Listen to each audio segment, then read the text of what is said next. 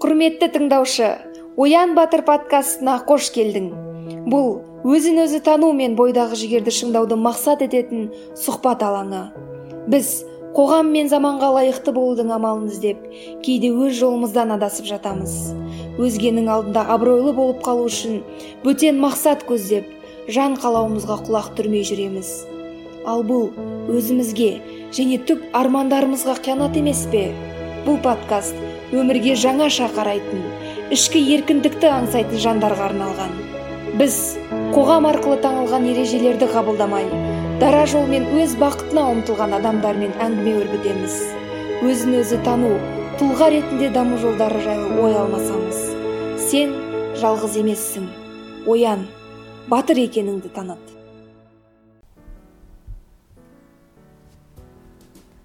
Сәлем бұл дана қамзабек осы эпизодты қосқандарыңызға рахмет. Қазақ тілінде подкастты тыңдау әлі де болса үйреншіксіз дегенмен біз тырыса берейік. Сіздерге бүгінгі қонағымды таныстырмастан бұрын кішкене өз тарихымды айтып бергім келеді.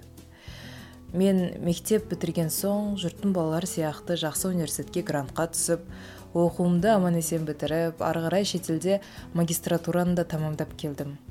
Жеті жыл оқудан кейін жеттім ау деп жұмыс жасай бастағанымда бұл саланың маған мүлдем қызық емес екенін істеп жатқан ісімнің мен үшін маңызы аз екенін түсіне бастадым. Бұл өте өкінішті өйткені осыншама уақытты ұнаған іске жұмсасам қазір жұлдызым жарқырап жүретін бе еді деп кейде қиялдап отырамын бір жағынан өмірдегі әр таңдаудың сұрауы бар тіпті таңдаудан қашқанның да үшін кейін жауап береді екенсің. Сол кездегі менің ұтылыстан қорқып оңай жол таңдағанымның кесірінен бүгін осы есейген жасымда өз өзімді іздеп жолымды басынан салуға тура келіп жатыр. Осындай жағдай сіздерге қаншалықты таныс екенін білмеймін бірақ бұл үрдіс неліктен пайда болады кімдерде пайда болады деген сұрақтар мені соңғы кезде қызықтырып жүр. Балалардың болашақ мамандығын қалай таңдайтыны ол бағыттары қаншалықты жүрек қалауларына сай екені зерттелсе көп нәрсе айқындалатын еді деп ойлаймын. Бүгінгі қонақты таңдаған себебім де осы әңгімеден шығады. Сайлаубай оразбай өз ісін сүйетін жас аспаз. Мен оразбайды алғаш алты жыл бұрын университет асханасында ол аспаз болып жүргенінде көрген болатынмын. Ал биыл инстаграм желісінде отырып кездейсоқ оның парақшасына тап болдым. Сөйтсем ол қазір әлеуметтік желіде танымал әнші аспаз екен. Парақшасын ақтарып оның мамандық бойынша киносыншы екенін ә, білген соң тағы да таң қалдым сөйтіп ойланбастан оған хабарласып міне осы сұхбатқа келістік. Бүгін ол ауылдан қалаға келіп аспаздықты үйренуі туралы армандаған мамандығына бірден түсе алмай үш жылдан кейін қабылданғаны туралы және өмірлік ұстанымдар туралы айтып береді. Әр істе жеңіске жетудің маңызды бір талабы батыл болу екенін оразбайдың әңгімесінен кейін түсінуге болады. Кейде бәрін таразға салып жеті рет өлшеу тежегіш сияқты сені үлкен жетістіктерге жібермей ұстап тұрады. Сондықтан көзіңді жұмып батыл болуды үйрену керек екен. Ә, бүгін кішкене ағымнан жарылдым айып етпеңіздер. Менің бұл тарихым да біреуге ой берер деген үмітпен айтылған нәрсе. Назарларыңызға рахмет. Ал енді эпизодымызды бастайық. Сәлем оразбай. Келгеніңе рахмет. Ә, мен сені бұрын асханада көретін болсам бүгін жеке танысып отырғаныма қуаныштымын. Ә, енді біздің тыңдармандарымызға өзіңнің өмірбаяның туралы өзің туралы кішкене айтып өтсең. Ә, сәлем дана шақырғаныңа рахмет. Мен басында ә, ойламадым осында өзімнің жұмыс істеген орнымда яғни өзім тамақтандырған студенттерден ә, сұхбаттасамын деп. Мен үшін бір бір кішігірім ә, жаңағы приятно болды дейді ғой қазақша. Қазақша қалай болушы еді? Кейде мен негізі қазақша жақсы сөйлейтінмін. Соңғы кездері барлық айналамдағы барлығы орысша болып кеткен екен орыста орыс орыс тілінде сөйлегендіктен уже орыс тіліне ауып бара жатырмын да. Бірақ кейде өзімді солай тартып отырамын. Артқа қайт артқа қайт ол сенің қазақ тілің. Ұмытпа ұмытпа деп солай кейде сол ұмытып қалатын кездерім болады. Соған айып етпейсіздер деген үміттемін. Ә, менің есімім айта қояйын иә. Кәдімгідей есімім оразбай болады. Жасым жиырма төртте. Өзім қазіргі түркістан облысы жетісай қаласынан боламын. Тоқсан бесінші жылы туылғанмын осы астанаға келгелі так жеті жыл болды ғой деймін. Мектепті бітіре салып осы астанаға арман қуып келдім осы жаққа. Сонымен сөйтіп ә, енді оқуға түсемін деп ойлаған жоқпын астанаға келіп. Бастапқыда құрылыста жұмыс істедім жаңағы барып келіп шауып келіп жаңағыдай разнорабочий деп айтады ғой. Сонымен цементтер тасып солай аяқ астынан ә, аспаздыққа келген болатынбыз. Енді ол менің астанаға келуім өте бір қызықты болды. Ә, әлі есімнен шықпайды. Қалай ә, ауа райы қалай болды кімдер күтіп алды?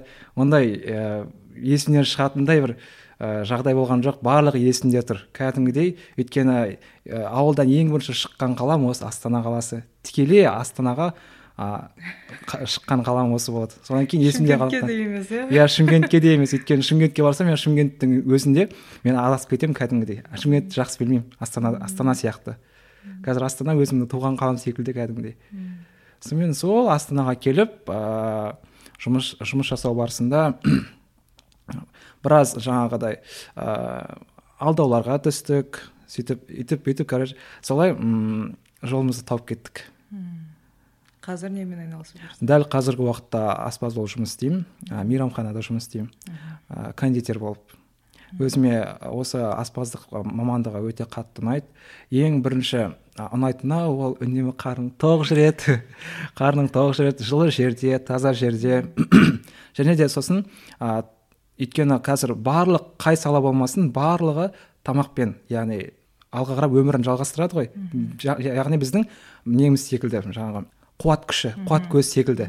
Сондықтан мен барлық адамдарға бір қуаттандырып жүргендей сезінемін да өзім өзімді сол, сол жағынан өзіме ұнайды. Өйткені сол адамдарды тойды жаңағыдай қуаттандыру арқылы елімізге кішкентай болсын пайдам да тигізіп жатырмын деген ой келеді. Содан кейін барынша адамдарға күліп қарауға тырысамын. Өйткені барлығы енді өзінің жұмыстарымен жүреді. Онсыз да негатив бұл өмірде толып жатыр. Сондықтан позитивті ә, сыйлауға барынша тырысамын. Ә, астанаға көшуді өзің шештің бе әлде біреу шақырды ма астанаға? Мен негізі мүлдем келемін деп ойлаған жоқпын. Ыыы жанымда шералы дейтін жиенім болатын.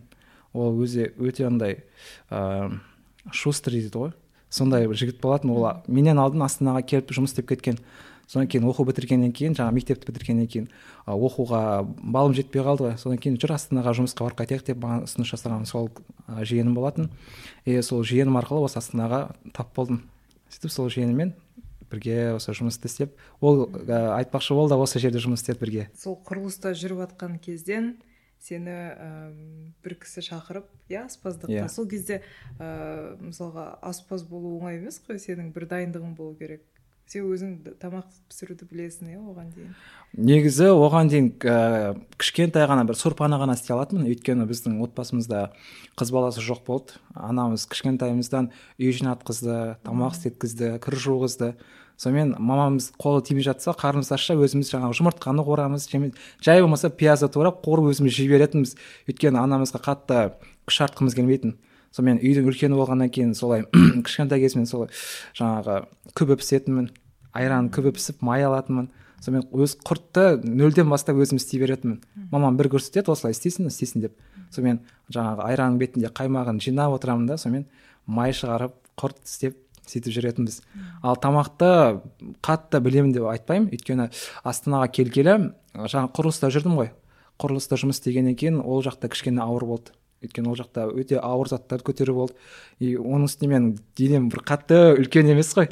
Сонымен қатты ауырға маған ә, бір ыңғайсыз болды. Содан кейін ол жұмыстан шығып кеттім. И ол жұмыста істегенмен бірақ айлығымды толық алған жоқпын. Бізді жаңағыдай ыыы лақтырып. лақтырып кетті иә. Сол бойы сол ақшамызды әлі алған жоқпыз. Сонымен сөйтіп ыыы астана қалада жүргенде қалада өмір сүру қымбат қой. Сонымен ыыы жұмыс табу керек болды маған. И сол бізде пәтер жалдап тұратынбыз. Пәтер болғанда жаңағыдай времянка дейді ғой. Сол времянкада тұрып жүрдік. Ә, сол ә, времянканы беретін апайымыз жаңағы бәліш істейтін пирожки бар ғой кәдімгі қуырма қуырылатын сол бәлішті ә, біздің жататын жерімізге пісіріп кететін. Өйткені өздері андай ыыы көп қабатты үйде тұратын ал біздікі сыртта тұрады да ана гараж секілді ғой. гараж секілді сол жерде тұрдық. И соны біздің жаңағы тұратын жерімізге пісіріп кететін. Енді таңертеңнен ерте келіп біздің тәбетімізді ашып бір бір пирожкиден беріп кететін. Сосын ойладым да енді құр жүрмей сол апайдың артынан жүгіріп жүріп маған да үйретіңізші. Мен де пирожки істеп сатқым келеді деп. Сөйтіп ол кісі айтты. Ә, онда жарайды ол өйткені аптасын аптасына жеті күн яғни демалыссыз ә, жаңағы дүкенге өткізетін күніне елу бір жетпіс шақты жаңағы данасын. Сөйтіп маған айтты бір мен демалған күндері немесе мен басқа бір ыыы жұмыстармен кетіп қалсам сенің орныма сен бер деп. Сөйтіп қасында мені алып жүріп үйретті жаңағы қалай қамыр ашыту керек қалай ыыы пирожки жаңағы ішінде картошкасын қуырып ыыы қайнатып қалай пюре істеу керек соның бәрін үйретті.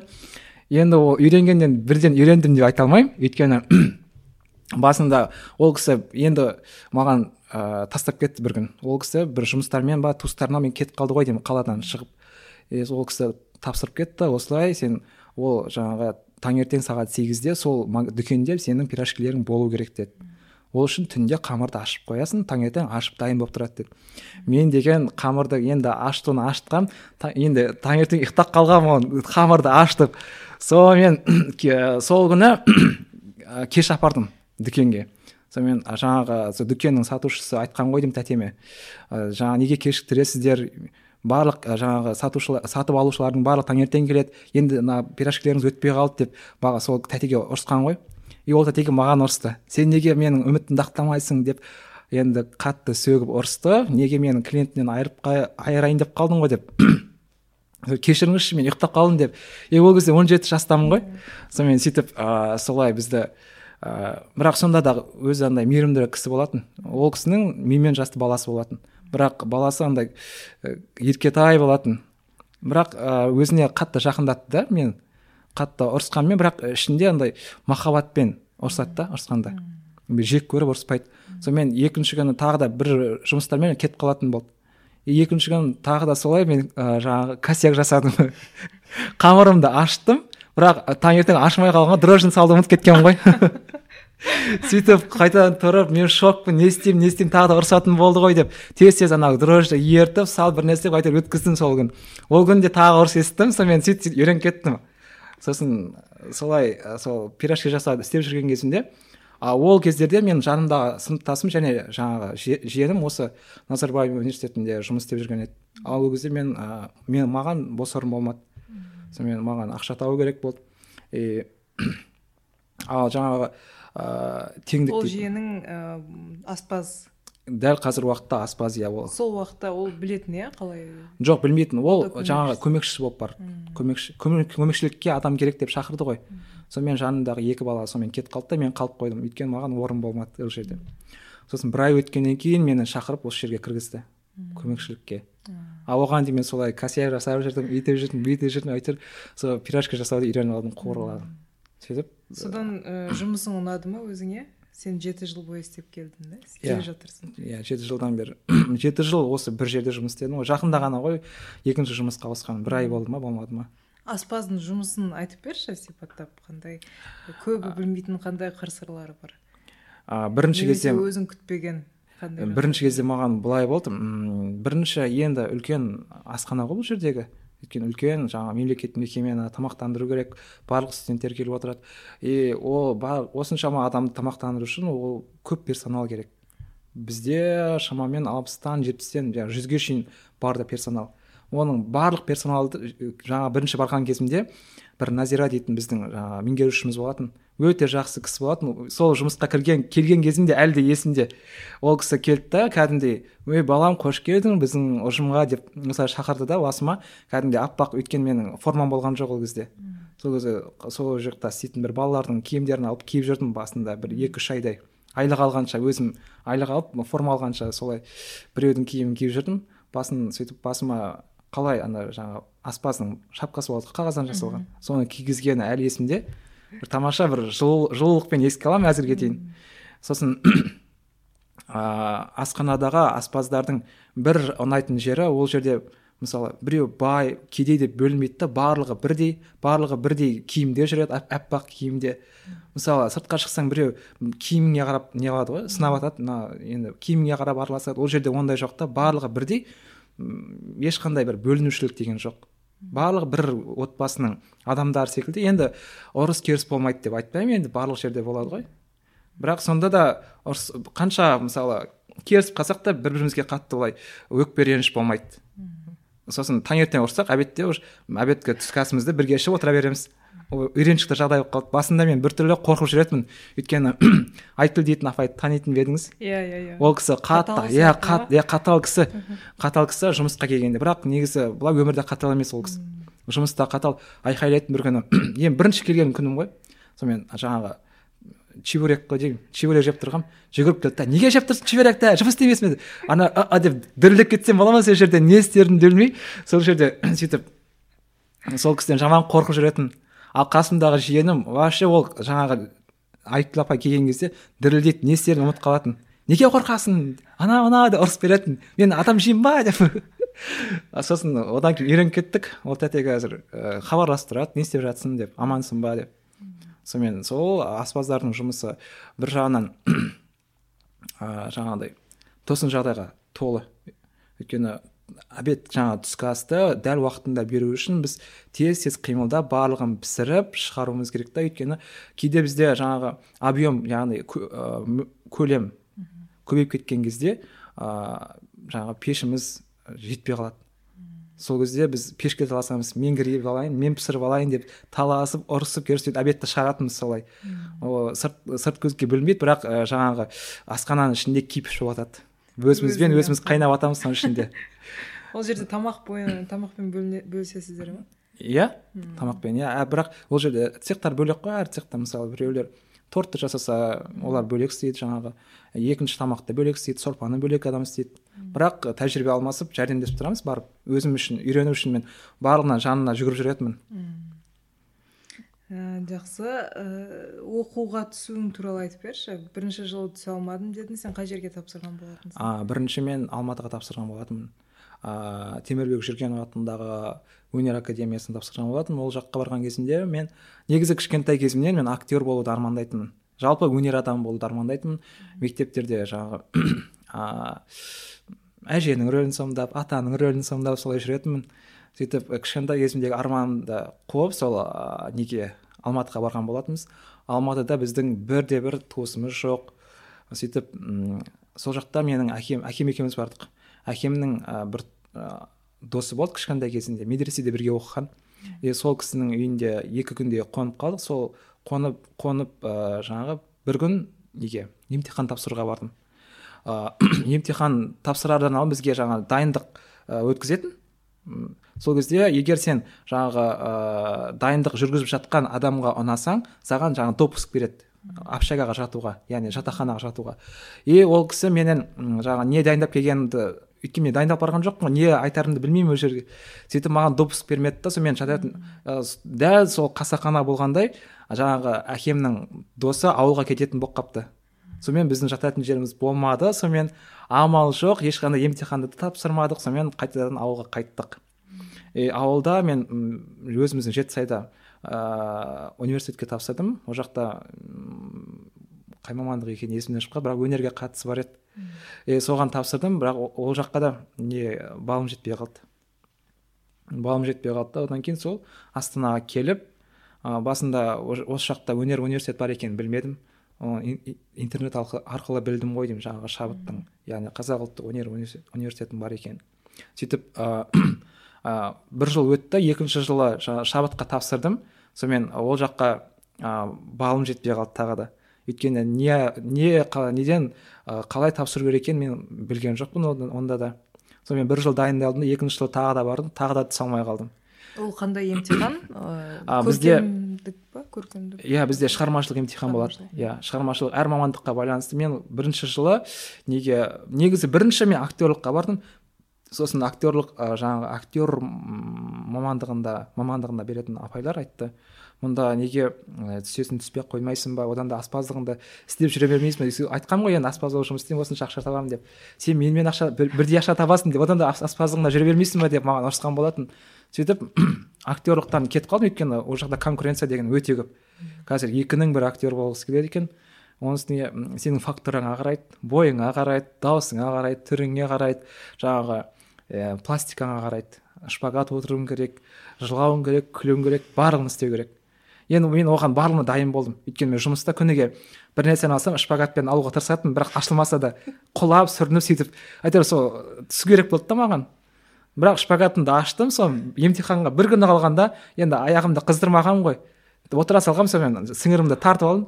И сонымен емтиханға бара алмай қалдым сонымен. Сосын басқа мамандыққа өтіп кеттім. Кино теледраматургия дейтін. Әкім тарази дейтін бізде жазушы бар драматург. Сол кісіге тапсырдым. Негізі мен ә, аздап өзім әңгіме жазатын жаңағы әдетім бар. Енді қатты ыыы мен инстаграмнан оқыдым. иә солай әңгіме сол жазып берген болатынмын. Ол кісіге ұнады. Бірақ сол шығармашылық емтиханнан өттім да бірақ сұрақ жауап яғни әңгімелесу осылай әңгімелесу болатын. Ол кезде ол сұрақты бізге сол әкім тарази ағамыздың әйелі жары роза мұқанова алды. Ол кісі енді қат, өте қатал кісі екен. Әдебиетте бір шығарманың бір жаңағы несін ә, кейіпкерін сұрайды ол не істеді? Неге олай істеді? Ол кіммен жолықты? Сондай сұрақтарды қояды мысалы ана ақын нешінші жылы туылды? Мына шығармасы нешінші жылы шықты? Соның бәрін қояды. Мен содан қатты сүріндім. Өйткені мен әдебиетті жақсы оқыдым деп айта алмаймын. Өйткені әдебиетті тек қана андай ә, әңгімелеп беруді ғана жақсы көретінмін. Бірақ жылдарды қай жылы шыққан қандай атаумен ондайды қатты ұнатпайтынмын. Сонымен сондай сұрақтар келіп қалды да сонымен жолым болмай сол жылы түсе алмай қалдым. И келесі жылы тағы да сол мамандыққа бардым. И роза мұқанова айтты сен бізге түспей ақ қой. Одан да сен барып өзі көршіміз жаңағы кино сыншы дейтін мамандық бар назира мұқышева дейтін бізде қазір ыыы ғалым ғалым деген атақ алды. Сол кісіге бар деді. Сонымен ол кісіге бардым. Ә, ол кісі басында дайындады. Білді жаңағыда. Маған бір фильмді соңғы көрген фильміңді айтшы деді маған. Мен ол кезде осторожно корова дейтін фильм болды ғой. Соны иә. Сол соны, соны талдап берген болатынмын. Сөйтіп әлі күнге дейін айтады. Ана өзі андай ыыы тиіскенді жақсы көреді да. Менің бір студент болған кезінде осылай осторожно корова дейтінді айтып келіп маған бүкіл нені сюжетті ғана айтып берген дейді да драматургиясын айтпады дейді. Сөйтіп маған тиісіп отыратын мен үндемей отыратын осылай. Өйткені ол кісі андай ондай коммерциялық фильмдерді қатты жақсы көрмейтін. Өзі жаңағы авторлық фильмдерді қатты жақсы содан кейін соған қарай бізді үйретті ғой. Сөйтіп сол жылы тапсырып апайдың артынан жүгіріп жүріп қалай істеуім керек қалай жазуым керек ол кісі енді құшақ жая қарсы алды. Маған осылай жазасың деп үйретіп сөйтіп ыыы тапсырып түсіп кеттік. Бір сәт тоқтап жүрегіңді тыңдашы. Оян батыр өзін өзі тану мен еркіндікке қол жеткізу туралы подкаст. Толығырақ ақпаратты findyourbin.com сайтында таба аласың. Ал ә, осылай жыл сайын тапсырып түсе алмай жүрген кезде ә, қолың түскен жоқ па? Қайтып тапсыратын қандай ә, қалай күш жинадың қайтып тапсыруға? Мен алдыма мақсат қойдым мен міндетті түрде өнер адамы болуым керек деп. Өйткені кішкентай кезімдегі арманымнан бас тартқым келмеді. Кішкентай кезден мен осы актер боламын немесе жалпы өнер өнердің сала жаңағы бір бұрышында болсын жүргім келді да содан кейін мен ә, қалай айтсам екен өзімнің жаңағы ішімдегі ә, сила воля дейді ғой. Иә соны жоғалтқым келмеді. Күніге өз өзімді қайрап отыратынмын. Сен түсуің керек міндетті түрде түсуің керек сен жеңілмеуің керек. Алға алға алға деп. сөйтіп күніге кешке жүгіріп жүгіретінмін. жаңағы аэропорт аэропорт жақта тұратынбыз ол кезде аэропортқа шейін жүгіріп келетінмін. Кәне өзім солай қамшылайтын. Бірақ қазір қазір ондай емеспін бірақ мойындаймын. Қазір кәдімгідей жайылып кеттім. А ол кезде кәдімгідей өзімді қамшылайтынмын.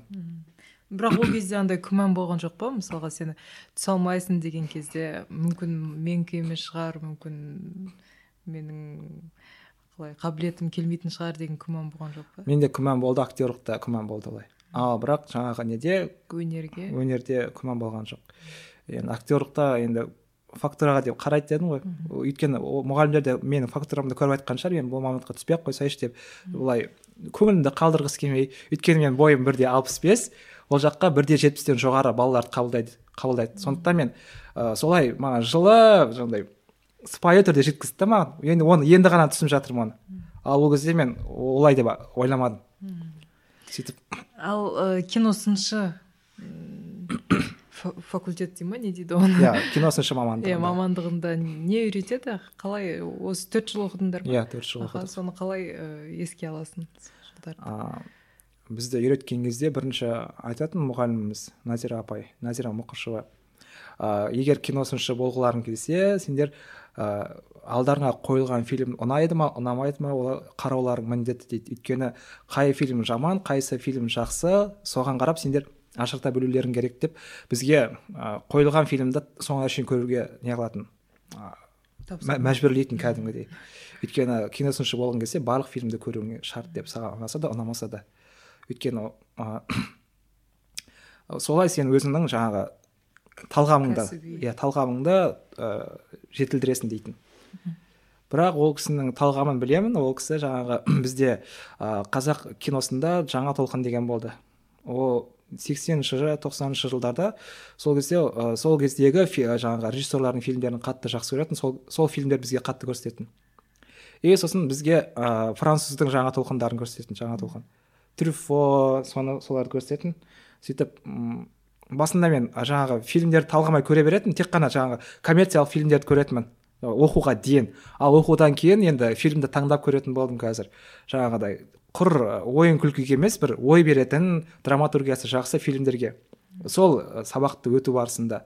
Біз біріншіден назира апай жаңағы киноны талдар кезінде бірінші драматургиясына қараңдар дейтін. Ол драматургиясын талдайды. Одан кейін барып актерлардың ойына ары қарап ә, оператордың жаңағы несі жаңағы жұмысын иә жұмысын одан кейін режиссердің ойы не айтқысы келеді соның барын бізге не қылатын үйрететін. Бірақ бізге ешқандай формула қойып берген жоқ. Бізде еркін ғой өйткені формула қойсақ өзіндік жаңағы болмысымызды жоғалтып аламыз деп ойлады ғой деймін. Содан кейін ыыы бізді бос жіберді да қалай жазып келесің солай оқып беретін. Бірақ түзеп отыратын. Солай бізді үйретті жаңағы рецензия жазуға фильмдерді талдауға. Ыыы киносыншы ретінде қазіргі қазақстандағы кино өндірісіне қандай ә, сипаттама бересің? Ә, киносыншы ретінде мен ә, қазір негізі мен өзім авторлық фильмдерді ә, көргенді жақсы көретінмін. Ә, бірақ ә, сол университеттен кеткелі қазір авторлық фильмдер біз қолымызға түспейді. Өйткені ол фильмдерді бізге жаңағы ә, апайымыз алып келіп беретін. Ол ол кісі жаңағы режиссерлермен жақын жаңағыдай араласатын. Ә, көпшілікке беріле бермейді да ол фильмдер. Содан кейін амал жоқ коммерциялық фильмді көруге мәжбүрміз. Ал ондай фильмдерді кинотеатрлардан немесе жаңағыдай көрсетілімдерден көре алмайсың. Бұл болған күнде де біздің қолымыз тимейтін. Сөйтіп мен соңғы көрген фильмім сол жаңағы ыыы нұртас адамбайдың несін көрдім құдаларын көрдім. Қазір жалпы осы қазақтың комедиясы қазір комедия көбейіп кетті ғой. Бірақ сол комедиялардың ішінде менің қатты бір ұнамайтыны әйелдерді еркектерді басындырып қойған кәдімгідей. Маған сол ұнамайды не да керек десе ауылдағы жаңағы әйелдер еркектерін басынып отырады. Ей кір шық анау солай көрсетіп қойған. Ғой білмеймін неге екенін. Мүмкін. Күлкілі деп ойлайды да сол. Маған мүлдем күлкі емес маған маған қатты бір тұрпайы көрінеді. Күлкілі болса да мейлі ғой енді. Бірақ күлкілі қылып келтіруге болады бірақ олар басқаша келтірген да бір дөрекі көрінеді. Сол жағы ұнамайды. Менталитетті мүлдем өзгерткісі келеді ә, режиссерлар. Нақты мысалы бізде жақсы менталитетті көрсететін режиссер ретінде мен дәрежан өмірбаевты айтқым келеді. Ол кісі бізде ыыы кардиограмма дейтін фильмді түсірген студент ол кісінің енді аты қатты танымал емес жаңағы қарапайым енді публика публикаға. Бірақ ол кісіні ыыы жаңағы кинофестивальдерде өте қатты сыйлайды. Оның ол кісінің жаңағы көп жетістіктері бар. Мысалы франц, францияда өткен біршама жаңағы осындай фестивальдерде бір, ә, бірінші орынды гран прилерді алып келген. Ол кісі ким кедукқа қатты еліктейді. Сол кісі туралы сол кісі сияқты түсіргісі келеді. Стилі соған келеді. Ким кидоктың бір фильмі бар ыыы натянутая тетива дейтін. Онда мүлдем біздің жаңағы келін дейтін фильм бар ғой? Иә. екі мың он екінші жылы шыққан ермек тұрсыновтың иә. Дәл сондай үнсіз сөзсіз солай түсірілген. Бірақ ермек тұрсынов та сол соған еліктеп түсірген шығар деп кейде ой келеді да өйткені ол тетива сол келіннен алдын түсірілген фильм. Соған қарап шабыттанған болар деп. Ал ермек тұрсыновтың шығармашылығына қалай қандай ойдасың? Ермек тұрсыновтың сол келін фильмі бізді қазір ә, кәдімгідей ә, танымал болып кетті ғой. Кейбір ә, жаңағы сахналар арқылы жаңағы ешкі туралы и бала туралы. Ол кісі енді сол солай істеуі өйткені керек болды ол кісіге. Өйткені халықты өзіне қарату керек болды да. Сол арқылы кішкене қара пиар жасау арқылы өзін көтер жаңағыдай таныту керек болды. Бір жағынан солай м сол фильм арқылы мен ойлаймын ә, сол фильм арқылы біздің қазақтың өзіміздің жаңа публика қазақ киносына кішкене ауа бастады ма деп. Өйткені ә, біздің жаңағы қазақ киносы сексенінші жетпісінші жылдардың арасында не болып қалды ғой? Үзіліс болып қалды. Фильмдер түсірілмей кризиске ұшырап солай. Одан кейін барып келе келе аяққа тұрып жатты. Сол арқылы жаңағыдай өзімізге тартып алды ма деп ойлаймын. Ал қазір ә, менің ойымша осы заманауи фильмдердің ең басы ол коктейль для звезды иә? Кім ба? Баян есентаева.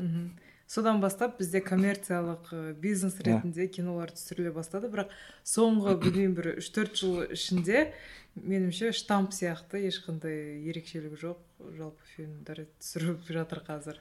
Иә қазір уже ә, қазір ә, режиссерлардың идеясы таусылған секілді көрінеді маған. Барлығы бір нені алып алады да күлдіргі қылып түсіргісі келеді бір нәрсені қайталай береді. М, жаңа жай ғана қазақ киносынан бұрын ә, кәдімгі жаңа марвелдің фильмдері секілді ғой. Барлығы жаңа ә, кейіпкерлер өзгергенмен сюжеттер бірдей сияқты иә. Басында бір бірін жақсы көреді солай шарықтау шыңы өледі немесе қалады бірдей сияқты барлығы. Сондай секілді қалыпта бір қалыпқа салып алған да ешқандай бір жаңалық жоқ секілді қазір. Фильмдерде. Бірақ жаңалықтар бар шығар бірақ біз ол фильмдерді әлі көрген жоқ өйткені жабық жаңағы көрсетілімде көрсетіледі. Сен өзің ә, кино түсіргің келеді деп айтқансың иә бір ә, сұхбатында? Иә кино иә. Не түскің келеді не түсіргің келеді деп кино түсіргім келеді бірақ а, оған мен әлі қатты а, бас қатырып жүрген жоқпын шынымды айтсам. Өйткені қазір иә жұмыспен жұмыспен жүрмін. А, сосын негізі сол оқып жүрген кезде маған неше түрлі идеялар келетін. А, соны түсірсем қалай болады? Бірақ соны жазбайтынмын. Бір кемшілігім соны жазбайтынмын. Мен ә, көбінесе ауылдың өмірін түсіргім келетін. Ауылды. Қазір қарап отырсақ барлығы қаладағы жаңағы наркомандарды көрсете береді айналып келіп. Қарап отырсаң қаланың жаңағы қиыншылығын қаланың несін өйтіп сол сол жаңағы қиыншылықта ауылда да бар емес пе? Сол ауылдың қиыншылығын көрсеткім келеді да. Барлығы қалаға уже барлығы асфальтқа қарап не қыла береді м, ұмытыла береді. Ауыл демекші сен ә, мұнда көшіп келдің иә? Ал Иә. сенің ә, құрдастарың ауылда қа- қалған достарың олар немен айналысады қазір? Олардың өмірі қандай қазір ауылдағы?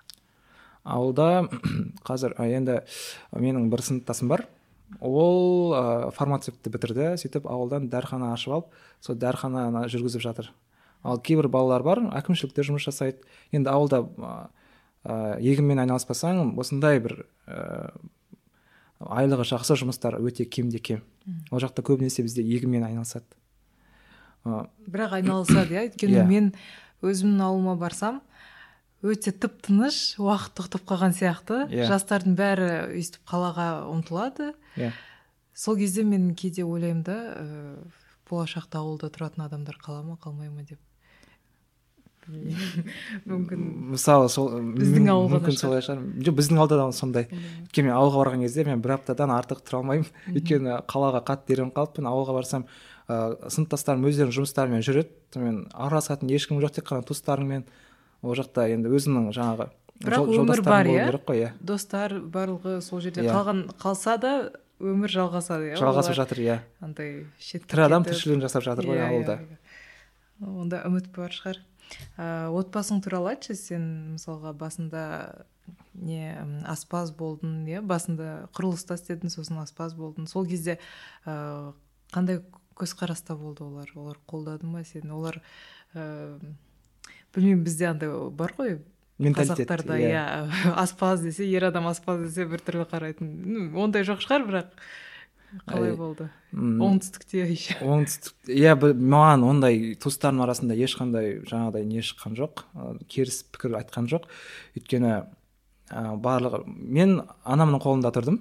Тоғызыншы сыныптан бері. Өйткені әке шешем ажырасып кеткеннен кейін мен туыстармен алыс қарым қатынаста болдым өзімнің жаңағы әке, әкем жағында туыстар.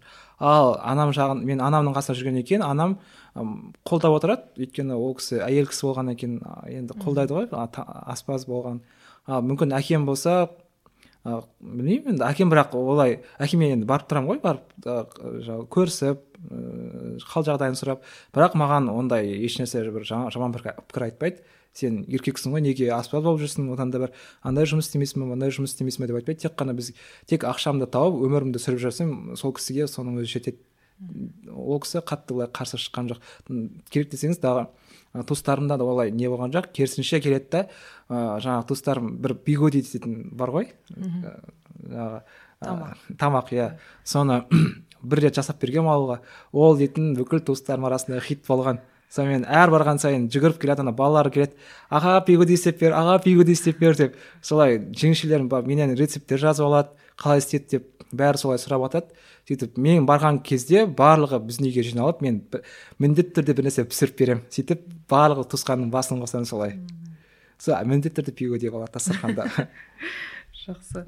Ә, не сен инстаграмға қараған кезде ә, star of asia деген фестиваль фестиваль иә. сол жерге қатысқан болатынсың. Мен таң қаламын да не деген ол батылдық мысалға артында ә, маман емессің иә әнші yeah. емессің сон, соған қарамастан қорықпай үлкен сахнаға шығу үшін қандай батыл болу керек? Енді кішкене басында қобалжыдым қатты қобалжыдым. Мен бірінші рет ол бірінші рет шығып жатырмын ондай үлкен сахнаға. Ол халықаралық фестиваль ол бірнеше мемлекеттерде тікелей эфирде көрсетілетін. Сол кезде мен басында қатты қорықтым. Қалай болады екен деп. Бірақ ә, жаңа малика дейтін әнші болды. Малика еске қатты сосын анасына жаңағыдай өзімнің рахметімді айтқым келеді. Ол кісілер мені қатты қолдады кәдімгідей. Қарма өйткені мен алматыда жүрген кезімде ыыы бөтен қала ғой енді бірінші рет барып жатырмын алматыға. Екінші рет. Қаланы жақсы білмеймін. Ол кісілер маған қолдап осылай сен қорықпа ешқандай қобалжыма бәрі жақсы болады деп. И өзімнен де жаңағыдай қобалжуды жеңуге тырыстым. Мен ыыы алдыма мақсат қойдым да осылай мен міндетті түрде үлкен сахнадан шығуым керек дедім да сонымен сен қорықсаң қалып қоясың ұялмаған әнші болады деп. Осылай өз өзіме сөйлеп қоямын кейде өзіме өзім қиялимын бар ғой кәдімгідей оразбай сен олай істеме. Егер сен ұялсаң қалып кетесің ұялсаң сен ешқандай жетістікке жетпейсің. Одан да сен ұялып сөз естігенше ұялмай сөз естігенің дұрыс деп. Солай мен не қылатынмын өзімді. Сөйтіп сөйтіп иә қайрап қайрап сонымен шықтым сол сахнаға. Бірақ ол бірақ ол жерде жаңағы ыыы галя дейтін жаңағы малика естің анасы өте қатты көмектесті ол кісі. Ұнады ма өзіңе сахнада ән айту? Маған иә. Сол өмір ішкі ішкі асханасы дейік. Эстраданың ішкі маған қатты ұнады маған қатты ұнады мен кәдімгідей бір жаныма жақын бір аурада болдым сол кезде. Ал біздің эстраданың кейіпкерлері адамдары қандай екен былай жалпы өмірде? Өмірде барған кезде енді арасында қарапайымдылар да бар. Өзінше бір андай тәкаппарланатындар да бар. Енді оны оған дейін мен университетте уже сол ондай адамдарды көріп енді үйреніп. алдым ғой. Барған кезде ондай бүйтіп жаңағы өзім көрмеген әншілерге барып не қылған жоқпын да. Таң қалып енді бар арасында өздерін жоғары санайтын сәлемдессең сәлем бермейді сәлеметсіз ба деп өтсең қарамайды да. Мен оған қатты сынған жоқпын. Өйткені мен біреу қарамады деп олай сынып қалуға да болмайды. Ары қарап мен өзімнің жолыммен кете бердім. Бірақ бір көбінесе жаңағы сол сахнаның сыртындағы кісілер қарапайым болып келеді екен. Жаңағы ә, редакторлар операторлар ол кісілер кәдімгідей өзіміз секілді маған қат, сол, сол, сол кісілер маған жақын болды. Жақын өз өйткені сол кісілер жаңағы дайындық барысында солармен араластық қой. Кәдімгідей ешқандай бар қара жұмысты жасайтындар иә. Сол сол кісілер. сондай болады ғой. Ол кісілерге өте алтын медаль беру керек шығар. Иә. Иә астанаға көшуің туралы тағы айтып берші. Ешқайсысы естен кетпейді деп айттың ғой. Ә, көбісі келгеннен кейін бұл жерден ауа райы ұнамайды жалпы адамдары суық деп жатады. Өзің келгенде ең басты ерекше көрінген қандай жағдайлар болды астанада?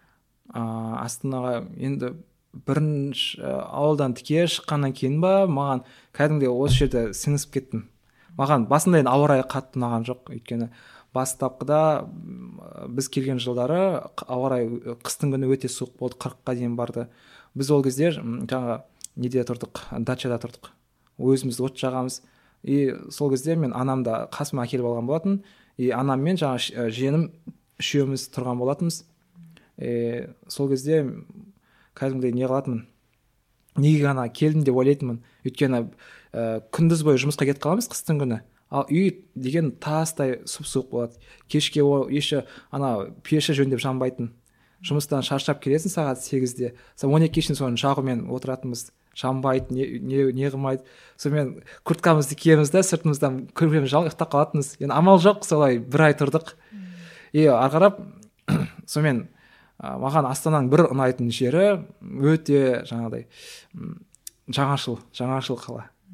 Жаңа нәрселердің барлығы осы астанадан көрдім. Ә, жаңа ә, жаңа үйлер жаңа идеялар жа- жалпы жастардың қаласы дегенге келсем мысалы астананы. Мен де солай ойлаймын. Подкаст көңіліңнен шықты ма? Facebook instagram spotify youtube және telegram әлеуметтік желілерінде латынша find your be деп жазып бізге тіркел. Жаңа эпизодтар мен соңғы жаңалықтарды бақылау үшін подкастымызға жазыл. Бағана әңгімеңде байқап қалып жатырмын. Ә, үнемі саған жақсы адамдар кездеседі жолың болады сондай бір өте позитивті. Ол сенің ә, ұстанатын қалай ә, идеологияң ба әлде шынайы табиғатың сондай ма? Барлық жерден жақсылықты көретін.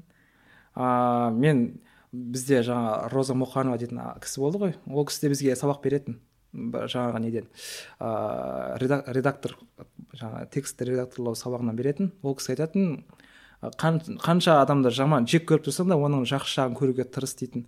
Оның м, өйткені барлық барлық нәрсенің жаман жағын көре берсең сен түңіліп кетесің. Одан да мен сосын мен өзім жаңағы жаман нәрсені жақсы жаққа ауыстыруға тырысамын. Өйткені м, стресске түсу депрессияға түсуді жаным жақтырмайды. Бірақ өзім жиі түсемін кейде. Өзім жиі түсемін бірақ сонда да соны өзімді жаңағыдай бір нәрсе қылып шығарып алуға тырыс шығарып алуға тырысамын. Сондай бір құралдарың бар ма шығаратын? Егер қазір стрессте жүрген адамдар болса қолдана алатын? А стрессте жүрген кезде мен былай істеймін. Бірінші кейде бір жағдайың болмай қалады ғой. А, енді кішкентай кезімнен ол дінге де маған келіп тіреледі. Өйткені әкем өзі медресені бітіргеннен кейін ол кісі маған кішкентай кезімізден жаңағы үш ағайындымыз ғой. Үшеумізге солай жаңағы діни білімдер үйрететін жаңағыдай ыыы құран жаттатқызып и осы қалаға келгеннен кейін мен ары қарап зер- зерттей бастадым сол дінді осы ислам дінін. Одан кейін онда айтады жаңағы батар күннің атар таңы бар дейді. Яғни бір күнің қараңғы болса бір күнің жарық болады. Солай тек қана сол жаңағы қиыншылықтан өтіп кету керек өйткені сен өмір бойы бір қиыншылықта өмір сүрмейсің ғой. Міндетті түрде алдынан бір жаманшылықпен бірге жақсылық болады деп деймін да солай өзімді алып шығамын кішкене шыдасаң болды кішкене шыдашы ары қарай уже сенің алдында уже жақсылық бар. Солай өзімді тартып аламын жаңағы не стресстен өйткені қазір кейін кейде мысалы бір ақша болмай қалатын кездер болады қиыншылықтар болады бәрі барлық адам. Сол кезде мен шүкір деп айтамын өйткені ыыы бізде айтады жаңа дінде айтады ә, сен бір қиыншылыққа тап келген кезіңде өзіңнен жағдайы нашар адамдарды есіңе түсір дейді. Сол кезде сен жағдайың қаншалықты жақсы екенін түсінесің дейді. И сол сөз есіме тоқып алғанмын да сол арқылы өзімді шығарып аламын. Өйткені дәл дәл қазіргідей мен өмір сүре алмай жатқан адам- адамдар да бар мысалы. Дәл қазіргідей жұмыс істеп мысалы ә, ақша таба, таба алмай жатқан адамдар да бар. Соларды еске аламын да солай өзімді жаңағы жігерлендіремін. Осыған да шүкір мен денім сау аяқ қолым бүтін ақша тауып жатырмын ғой. Ақша бір келеді бір кетеді ол қолдың кірі. Ең басты денсаулығым бар аға мен жылжуым керек болды.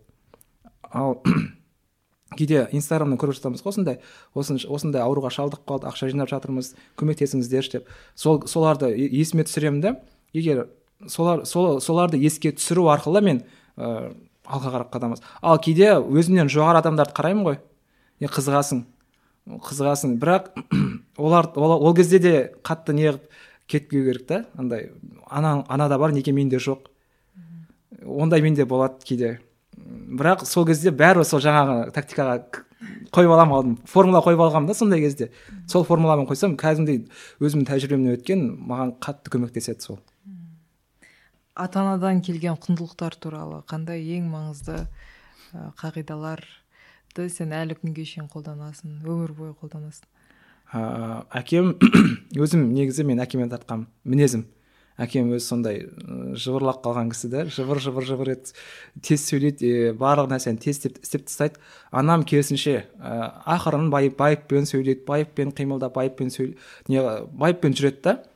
Сонымен анам айтады жаңағыдай біреуді алдама жаңағы сосын мен айтамын мама мен қызбен жүргім келеді деп айтамын ғой. Сосын ә, егер сол қызға үйленетін болсаң ғана жүресің. Анау мынау деп ұрысып беретін осылай. Кейде мен анама қатты сырларды ашқым келмейді өйткені ер баламын ғой енді. Анаға жаңағы қыз жақын болады. Кейде мен кейде біліп қояды мысалы өйткені бірінші курста өзімнің бір қызбен көңіл қосып жүрген болатын и ол кісіге біліп қойды да енді ватсаптан көріп қойған ғой. Мына қызға точно үйленесің ба? Ертең не қылмайсың ба? Анау мынау деп қайта қайта ұрыса беретін маған. Сөйтіп ол кісі айтатын егер жаңағы қызды қыздың көңілін қалдыратын болсаң ол міндетті түрде алдыңа келеді сондықтан сен қызды алдама қызға жаңағыдай қыздың жүрегін ауыртпа деп солай айтатын. Сол анамның сол сөзі әлі есімде мен жаңағыдай ә, егер қызбен көңіл қосатын болсам жаңағыдай алдағы уақытта енді үйленіп жатсам да ой и сол анамның сол сөзін есіме алып отырамын. Өйткені ол кісі ә, енді өзі де кезінде қыз болды ғой басына өткен шығар мүмкін.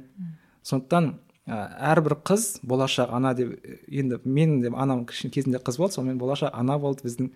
Сонымен анам сол айтатын сол анамның сол сөзі маған қатты ұнайды.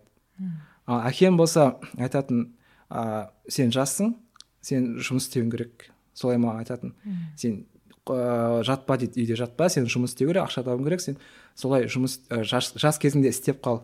Оқу оқы дейтін. Бірақ әкем өзі андай жоғары оқу орнын бітірмеген. Сосын бізге айтатын ертең оқымасаң ертең мен құсап жүресің. Тракторды айдап такси таксовать етіп жүресің деп айтатын. Сол сөзі кішкентай кезімізден айтады содан кейін ғой кішкене білімге қарай ә, жаңағы ұмтыламыз. Анам анам да білімге қарай ұмтылды жаңағы итермелейді. Әке шешем де. Екеуі де алтын кісілер екеуін де қатты жақсы көремін. Қандай болған күнде де. Күшті. Сол сенің сөздеріңнен үлкен құрмет үлкен махаббат сезіліп тұрады. Ә, егер өзің қарсы болмасаң бірақ ажырасу мәселесі туралы кішкене айтып өтсең сол сенің өміріңе жеке қандай әсерін тигізді және қалай соның барлығын аттап ешқандай ренішсіз солай өмір сүріп кеттің? Ә, ол ажырасу біріншіден жаңағыдай неге ә, ер, ерге де әйелге де жаңағы ауыр тиуі мүмкін бірақ ең ауырлық ол балаға түседі екен оны мен сезіндім. Өйткені үйдің үлкені болғаннан кейін артында екі інімді мен жаңағы алып жүруім керек. Ә, сонымен енді әке шешем ұрысып қала беретін соңғы кез мен тоғызыншы сынып оқимын ғой деймін. Е тоғызыншы сынып оқып жүрген кезімде солай ұрыс керіс көбейіп кетті үйде. Сонымен түбі ажырасуға алып келді. И ә, анам кетіп қалды өзінің жаңағы ата анасына біз әкемізбен қалдық үшеуміз. Сонымен үйдің жаңағы анасы да жаңа үйдің ағасы да баласы да мен болдым. Өйткені папам әкем жұмыспен кетіп қалады сыртқа. Мен үйде жинап отырамын сабақтан келген кезде. Үйде жинаймын ыдыс жуамын барлығын мен істейтінмін. Тамақ кейде әкем істеп қояды тамақты. Үйде мен өйткені мен кішкентай кезімде қатты бір жақсы істеймін деп айта алмаймын. Сөйтіп ыыы маған қатты ауыр тиді сол кезде. Әкеме барсам анам ренжиді анама барсам әкем ренжиді сонымен не істеймін не істеймін. Маған кәдімгідей жүрегіме қатты батқан сәттер.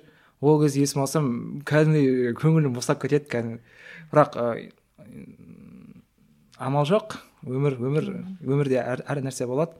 Сонымен сөйттім да ә, анам ар жақта жалғыз қалды. Сөйтіп мектептен өйткені біздің әкем мен анамның төркіні көрші ауыл көршілес болды да ауылдары е- екі ауылдың ортасында мектеп болды. Біз мектепке барған, барған кезде мен сабақтан таң, таңертең оқитынмын ол кезде обедке дейін. И сол ә, обедке шейін сабағымды оқимын да обедтен кейін жаңағы түстен кейін а, анама барып келетінмін. Көрші ауылға барып анамды көріп қалай жағдайын біліп содан кейін барып үйге баратынмын. Оны әкеме айтпаймын әкеме айтсам мен ұрысатын неге бара бересің ол? Кетіп қалған анаң деп ұрысып беретін. Енді арасындағы себепті ол айтпай ақ қояйын өйткені ол біздің жеке отбасылық жағдай болып қала берсін себепті. Сөйтіп солай. Бірақ анамды жалғыз қалдырғым келмеді да сонымен мен анама кетіп қалдым. Анамды қалдырғым келмеді жалғыз. Сонымен анаммен бірге тұрдым сол неде нағашыларыммен. Сөйтіп әлі, күнге дейін сол анамның қасындамын. Сөйтіп басқа мектепке ауысып кеттік басқа аудан басқа жаңағы ауылдан ауданға көшіп кеттік анам анам екеуміз. Сөйтіп екеуміз тұрып жаттық сол жақта мектепті и басқа мектепке көшкен кезде ә, менде тұйықтық пайда болды. Өйткені ескі мектебімде кәдімгідей мен ашық болатын жаңағы белсенді болатын барлық нәрсені орындап жаңағыдай ыыы қоғамдық жұмыстарға араласып жүретінмін. Ана жаққа келдім да кәдімгідей бір араласып кете алмадым балалармен. Мүмкін әсер еткен шығар менің психологияма деп ойлаймын. Өйткені өзі, өзі бала болдық қой тоғызыншы сыныпта примерно он бес он төртте болдым ғой деймін. Переходной Иә. возраст сөйттім да ол жаққа барып. Бірақ сонда да ол жақта мен мұғаліміміз андай ы, концерттер ұйымдастыратын еді класс жетекшіміз. Дәл сондай мұғалімге тап келдім мен. Сол арқылы мен өзімді шығарып алдым ғой. Өйткені ол кісі айтты да мен ол кісіге бірінші бардым. Апай концерт болса айтыңызшы деп. Өйткені ол ал бірақ сыныптастарыммен араласа алмаймын да. Үлкен кісі жаңағы апайға айта аламын солай. Апайға айттым ол апай жарайды деді да сонымен андай ы, концерттер болса сол кісі апай не қылады мен? «М, давай мынандай ойнап бер немесе мынандай істеп бер деп ыыы міндеттеме қойып беретін. Сөйтіп сөйтіп жаңағы адамдармен араласып үйреніп кеттім. Жақсы. Ыыы осылай сен сияқты астанаға жан жақтан келетін адамдар жас балалар ыыы келіп жолын іздеп жүрген кезде жолын іздеп жүрген жастарға айтарың не? Қандай кеңес ақыл айтар едің? А, ең бірінші айтатыным а, мектеп бітіруші түлектерге айтатын едім мектептен енді бітірейін деп жатқан оларға айтушы едім өзінің ұнаған ған- мамандығына барса екен деп. Өйткені өзіне ұнамайтын мамандыққа барса о ол жақта андай амалының жоғынан оқиды да тек қана диплом алу керек болды. Ары қарап ол өсі жоқ ол жақта. Мен ол оны білемін. сондықтан өзіне ұнайтын мамандыққа барса екен. Соны өйткені кейде мен инстаграмда тікелей эфирде отырамын. Сол кезде маған кейде дайректке жазып отырады жаңағы аға мен осындай жақында бір қыз жазды мен медте оқимын дейді. Менен кішкентай ғой деймін. Бесінші курсты бітірдім бірақ аспаздық маған ұнайды дейді бірақ мен ә, оқуды тастап кетейін ба не істейін дейді да маған. Сен бес жыл оқыдың неге тастайсың? деймін да сен оқуыңды оқып жүре бер оқуыңды оқы бірақ ә, жаңағыдай қасын жаңа параллельно нені аспаздықты алып үйрене бер деймін да солай айттым кеңесімді бердім. Сосын өйткені мен де кезінде оқу жұм- жұмыс оқып жүріп жұмыс та істеп жүрдім. Өйткені мен күндіз сабақта болдым да түнде осы жақта жұмыс істеп жүрдім. Сөйтіп солай өзімнің кәдімгідей өзімнің қарындасым секілді айтып тастадым да мен ол кісі жаңа ол қыз ғой сөйтіп рахмет аға не істерімді білмей жүрген едім оқудан шығып кетейін деп жүрген едім деп сөйтіп не қылды. Сөйтіп солай ақылымды айтып отырамын кейде. Содан содан кейін сол балаларға айтатыным сол өздеріне ұнайтын мамандыққа барса. Ұнайды дегенде енді тек қана актер актер боламын деп бармау керек қой енді. Ұнайды деп бармау керек. Сол сол ұнау керек еще сол оған қоса икем болу керек. Сол екеуінің басын қосса ғана бару керек. Ал ұнау жай ғана ұнау ол жеткіліксіз тек қана ұнады деп барсаң сен ол жақтан тағы да өспейсің. жақсы. А, кішкене қазақстан туралы сөйлесейікші. Мен сенің инстаграмыңда а, қазақ тілі туралы оқыдым. Сен шетелдіктерге тамақ берген кезде Иә. қазақша олармен сәлемдесіп қазақша шығарып саласың. А, осы сенің патриоттық сезімің иә? Жалпы қазақстанның қазіргі жағдайы қандай деп ойлайсың? Болашағы қандай деп ойлайсың? А, дәл қазіргі уақытта енді қазір қазақстан туралы негативтер өте көбейіп кетті барлығы көтеріліске шығып жатыр. Осындай болмай жатыр дейді. Жаңағы жаман жағын көрсеткісі келеді басшылықтың. Мен м, енді қалай айтсам екен? Осыған да шүкір деу керек. Өйткені дәл біздің мемлекет секілді ә, өмір сүріп жатқан өмір сүре алмай жатқан мемлекеттер бар. Сол жаңағы формулаға келіп жатырмын тағы да. Өйткені осыған да шүкір деймін да мен қазақстанда мысалы аштан өліп жатқан адам жоқ қой. Егер сен қимылдасаң қолыңа күрек ұстасаң болды ғой арға өмір сүруге болады. Просто жалқаулар көбінесе жалқау адамдар жаңа себеп іздей бастайды. Жағдай болмай бір болмай қалса біреуді кінәлағысы келеді да. Мен бұрын бұрын солай мен де солай едім өйткені бір нәрсе болмай қалса біреу жан жаңағы әкемді анамды немесе бір жаңағы ә, мұғалімді кінәлағым келіп тұратын. Одан кейін өсе келе мен сол болмай жатсам кінәні өзімнен іздеймін. Өйткені оны істеп жатқан мен емес па өйткені мен істей алмай жатқан оны оны істей алмай жатқан мен. Яғни менің ішімде бір кемшілік бір қателік бар. Сол қателікті өзімнен іздеймін. Сондықтан ыыы қатты жаңағыдай ыыы қайғыра беруге де болмайды. Болмай жатыр болмай жатыр. Болмай жатыр деп әрине болмайды. Ол үшін әрекет жасау керек кішкене. Қимылдау керек. Әркім өзі иә. Иә.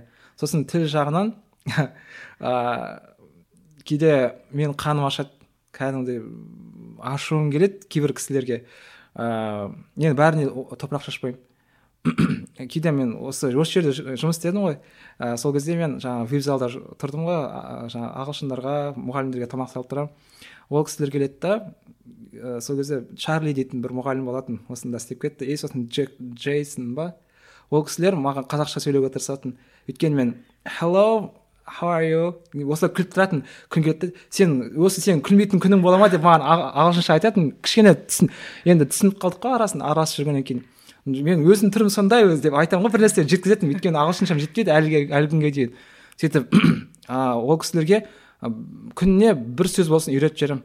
Кейде мысалы сұрайды да what is this? деп айтамын да мынау айтамын жаңағыдай. This chicken in kazakh тауық тау тауық тауық қ қ yes тауық тауық дейді. Сосын солай күніге келеді да мысалы келесі күні маған қазақша сөйлей бастады give me please тауық солай айтады маған. Сөйтіп уже қазақшаға егер өзіңнен жаңағы спрос болса ол береді да. Ал егер оған сен желмен бірге майыса берсең болмайды. Сонда кішкене сәл өзіңді құрметтеуің керек қой құрмет етуің керек. Солай ол кісілер маған құрметпен қарайтын солай саламатсыз ба қалыңыз? Қалай? Осылай сөйлейді маған. бір кісі ағылшын тілінде мұғалім келеді да қалыңыз қалай? Ә, сосын кейде айтады білетін қазақша қазақша сөздерді білетіндерін лажы барынша айтуға тырысатын кейде мен үйретіп жіберемін білмей жатса this is naan bread this is in kazakh naan өзім де білмеймін еще үйретіп қоямын бірақ енді амал жоқ енді. Өзіме ыыы жаңағыдай қазақ қазақ тілін үйренгенін қалаймын да басқа ағылшын тілі секілді қазақ тілі де бір кең ауқымда қолданысқа ие болса екен деген арман бар менде кішкене. И сосын бір үшін содан кейін кәдімгі өзіміздің қаракөз қазақтар келеді да здравствуйте деп келеді ғой. А сәлеметсіз ба? деймін да принцип ұстап аламын да сол жерде. Мынау что это? дейді да енді қазақша түсінетінін білемін бұл саңырауқұлақ қосылған тауықтың төс етіне пісірілген қаймақпен бірге тамақ деп осылай айтамын что что? Қайтадан айтамын соны солай солай сөйтіп ә, келесі жолы кәдімгі уже түрінен білесің ұялып тұрады. Енді солай ұялдырмасаң енді ұялмайды ғой кішкене солай не қылу керек қой? Бірақ бірақ бірақ оны күліп айтамын талап ету керек иә? Бірақ күліп айтамын да көңіліне қалдырмау үшін. Мына арбаны да сындырмай өгізді де не қылмай солай күліп айтсаң ол жүрекке жылы тиеді. Ал түріңді бұзып айтсаң ол сені бір кекетіп тұрған секілді көрінуі мүмкін да сондықтан мен күліп айтамын осылай. Сәлеметсіз бұл тауық? Анау мынау мынау мынау деп айтамын да солай одан кейін а да да положите пожалуйста дейді иә мінекейіңіз ас болсын дейді содан кейін барып рахмет дейді оф оған да рахмет не рахмет та рахмет қазақша айтады. Соған кейде қуанып қаламын. Иә жақсы. Ә, болашақтағы үлкен арманың бар ма? Бөлісе аласың ба? Мен алдын жаңағы не жоспарың бар қандай арманың бар не істейін деп жатсың деп деген сұрақтарға бәрін айта беретінмін. Содан кейін кейін соңғы кездері мен айтпаймын деп шештім. Өйткені айтсаң орындалмай қалады өйткені ыыы басында айтып аласың да и сосын орындалмай қалса как будто бір уәдеңді беріп алдың да соны істемей істей алмай қалған секілді сезім қалады менде. Содан кейін мен айтпауға тырысатын болдым. Айтпаймын деп шештім жоспарымды. Иә. Содан кейін солай істеуге не қылдым. Иә тексеретін сұрақ болды және жақсы. Үлкен рахмет. Келгеніңе уақытыңа өте шынайы сұхбат болды деп ойлаймын. Ә, қазір анау дұрыс мамандықты таңдау деген ең бір өзекті ұм, қалай тапсырма иә тақырып көптеген жастар грант болса болды деп ә, бара yeah. Иә. береді. Сондықтан ә, осындай өз ісінің істеп жатқан ісінің ә, қыр сырын айтып беретін адамдар керек деп ойлаймын. Өз өз басыма да мектеп кезінде егер айтып берсе ол қызық ақпарат болатын еді деп ойлаймын. Сондықтан рахмет саған. Барынша шынайы болдың барынша білген барлығын айтып бердің. Саған сәттілік. Рахмет. Ә, тыңдармандарың оқырмандарың көбейе берсін. Әрдайым жолың бола берсін. Ең бастысы осы қалпыңнан позитивті қалпыңнан ешқашан айырылма.